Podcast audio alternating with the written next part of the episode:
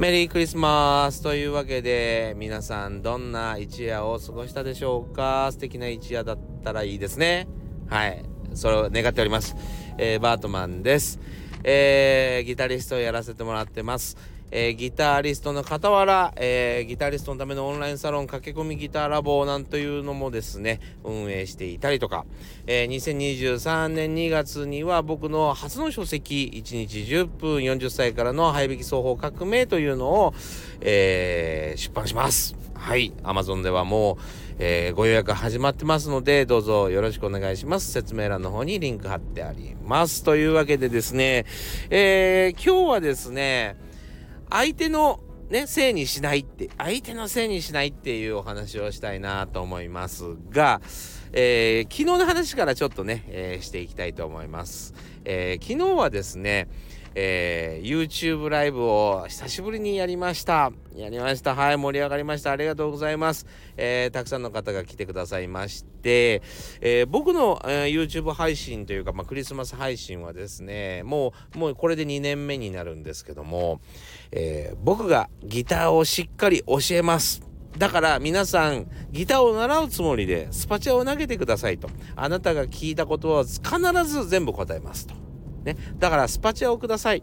スーパーチャットって言ってですね、お金をあ投げれるんですね。まあ投げ銭みたいなもんです。はい。その分僕は教えますよと。で、そのお金は全て子ども食堂さんに、えー、お送りさせていただきますというような、えー、お約束でやらせてもらってるんです。で、えー、この活動はですね、まあ、去年から始まってまして、えー、去年の分はですね、えー、宮城県の和馬食堂さんっていうところの、え寄付になりました。それで、えお子さんをたくさん呼んでですね、カレーライスを振る舞って、みんなで、えこの言葉がいつも出てこないんだよな。えー、っと、肝試しだ。肝試しに行ったそうです。そういう風な、えお金に使われました。非常にありがたいですよね、えー、現代ではちょっと考えられないんですけどもやっぱりこの貧富の差が、えー、結構きつくなってきてその差がですねきつくなってきて実際、えーまあ、子供がですね他人の、えー、食料を取ったりとかお財布を盗んだりとかっていう、えー、事件が実は結構増えています。でこの、えー、現実を知って非常に僕も悲しい気持ちでしかなくてですね僕も全然裕福じゃない、えー家に住まあの生まれましたけどもさすがにそこまではなかったなと。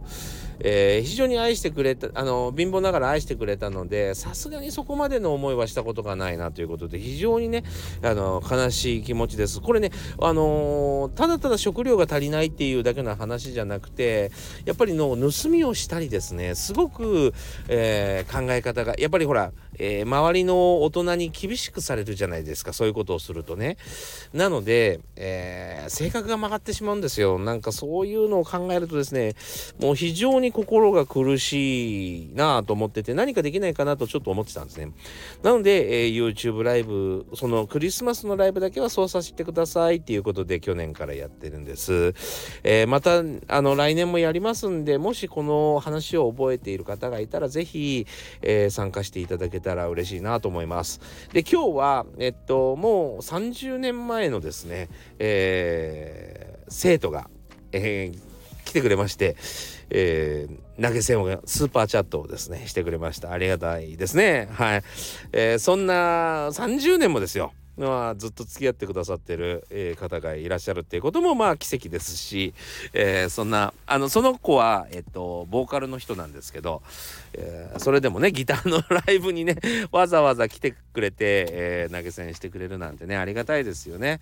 はい、特にねあのいや決してね暇な人じゃないんです、えのえ大大切なご家族もいるし、え多分忙しかったんじゃないかなとクリスマスね思うんだけどわざわざね顔出してくれて、えー、嬉しいですね。はい、えー、そんな感じで活動してますので、皆さん、あのー、お見知りおきをということでですね、えー、まあ、そのライブ配信自体はうまくいったんです。はい、楽しく終わりました。が、えー、残念なことにですね、今日はね、あの、僕の相方、エネゴリ君が久しぶりの、えー、何？まあ大人数の前の出演だったのでちょっとえーなんていうのかな？うまくなかったですね喋り方がね。そんな話をしてました。はい。というわけでですね相手のせいにしちゃダメということで、えー、今日は本題をその話にさせてもらおうと思います。はい。えー、まあ、ミュージシャンだとですね、まあ、こういう心の持ち方なんていうのは、えー、非常に大切にされてる方が多いと思うんですけどもやっぱりあんまりその何人前に出ていくような仕事じゃない方々はもしかしたらあんまり考えたことがないことかもしれませんね。えー、昨日ね実はまあクリスマスですからえー、その YouTube 前にやった、えー、ライブ配信ではですね、えー、僕のサロンのメンバーに向けてのものだったりとかをやったんですよ。でも、あの、本当に少なかったんです。本当ね、数人しか来なかったんですね。そう、全然盛り上がらなかったんです。後からね、遅れてきて入ってきた、もう終わってから、終わろうかなっていう頃に入ってきた方々はいたんですけども、残念ながらですね、えー、少なかったんです。そこで、うん、僕の相方が言ったのはですね全然盛り上がらないですねっていう一言ですね。はい全然盛り上がってないですっていうね。あのー、これをもねあの今さっきとくとくとあの説明しました。それはいけないよと。ね。あのー、やっぱり舞台に上がるものはですねやっぱりお客さんが1人だろうが2人だろうがもちろん0人だと話は別です。0人は別。でも0人とはいええー、見てる人はいるんですよ。照明さんや音響さん。ね、人はいるんです。その人のためにやってもいいですね。とにかく僕らって友達同士たまたまたまたま2人しかいなくても友達と2人しかいなくてもだから盛り上がらないねなんて言います言わないですよね。はい。一人でも全然構わないんです。それは別に恥ずかしいことではない。で、そこでしっかりと楽しませないと。自分も楽しまないと。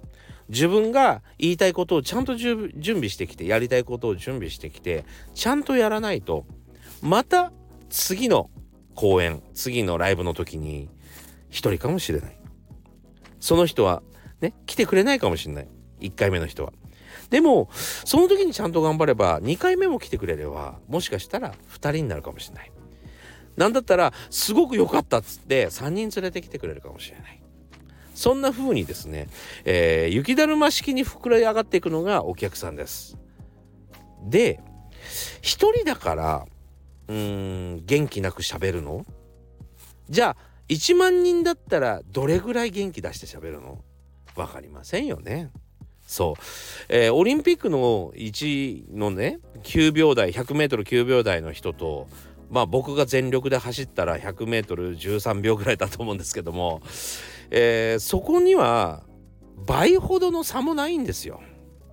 人間の能力ってさほど差なんてないんですよ。そのちょっとした差まあ異なるねその差差異って言われたりしますけどその差異そんのほんの少しのその際にみんな驚いてたりするのと同じでじゃあ1人だからこの程度しかやらない。じゃあ1万人だからもうフル発揮するよって言ってもそんなに大したこと人間できないんですよ。ね。そう。だから見てくれる人の人数とかでいちいちモチベーションを上げ下げすることも意味がないしどんなに振り切ってやったところでどんなに手を抜いたところでそこにも大した差は生まれません。でも熱意は大きく伝わります。そう。なので一生懸命自分が楽しんで一生懸命やるしかない。それを伝えるしかないんですよ。ね。そう。そういう話をですねとくとしました。それの繰り返しでしかないと。急に頑張ったって、えー、大してうまくできない。ね。えー、ただでさえできないのに手を抜くなんていうことはありえないわけですね。そう。それを結局盛り上がらないですねっていう言葉で見てる人たちのせいにしてはいけません。そう。盛り上がらないのは自分のせいです。自分が盛り上げればいいんです。自分が盛り上げたら盛り上がって楽しもうと思って見に来てくれた人は盛り上がってくれるんですようんそこがすごい大事ですよねうんでもなんか人数とか収益とかでまあ、えーと、気持ちがアップダウンしてしまうなんていうのはまあありがちですよね。でもそれじゃダメなんです。はい。コツコツコツコツとやっていくしかない。特に YouTube なんていうのは、えー、その時は盛り上がらなくても明日見る人がいる。明後日見る人がいるんです。アーカイブっていうのが残るので。だから全力で画面の中で、えー、自分のパフォーマンスをしなければいけない。ですね。そう。それは音楽も全て一緒。演劇とかもそうですね。そう。えー、ともう急に出し物変えたり急に演技を変えたりできないじゃないですか。する人もいるらしいけどそんなことしても何も起こらないです。そう。とにかく自分ができることを最善だと思うことを淡々とねペースを変えずにやるしかない。ここが一番大事ですね。これをやっていると何が起こるかっていうと、えー、突然何かのきっかけに跳ねたりするんですね。これはなぜ跳ねるかというと、まあ例えばうーん社会情勢が変わったりとか、えー、たまたま、ニュースになったことがあるとか、えー、例えばその例えば演劇だったらその演劇とリンクしそうなドラマが始まったんで人気が高まった例えばまあテニスの王子様とかありますよね。でテニスの王子様っていうドラマをやっているとテニスが有名になるみたいなそんな跳ね方をするけどそれはコントロールできないんで僕らは必死にやるしかないんです。はいそんな話をですね今日はあの相方の、えー、エネゴリ君にとくとくとしました。違うと。そんなこと言ったらいかんと。でもあの久しぶりに自分も再認識できたというかはい、えー、再確認できたというか。まあ、えー、どんな風にエネグリ君が、うん、振る舞っても結局は僕のせいですからね。僕が呼んだの呼んだことに責任があるので、えー、僕はあのみじんも傷ついたりもしてませんし怒ってもないんですけども、えー、でも、うん、でも大事なことなんで今日はお話ししました。はい。えー、こういうスタンド FM とかもそうですね。見てる人が、きあ、じゃない、聞いてる人たちがどれぐらいいるかとか、あんまり関係ないですね。はい。自分が、えー、信じてるものをタクトクと、トクトクとじゃない、淡々と喋、えー、るしかない。これが、えー、一番大事なことですね。はい。というわけで、おちょっと12分は喋っちゃった。あまあこんなもんか。というわけで、えー、なんかちょっと今日は説教臭かったんですけど クリスマスなのにね、えー、でもちょうどそういうことが起こったんでちょっと皆さんにシェアしたかったなと思ってお話しさせていただきました。今日もご視聴ありがとうございました。まだね今日今日がクリスマスですから、えー、皆さん楽しいクリスマスを、えお過ごしください。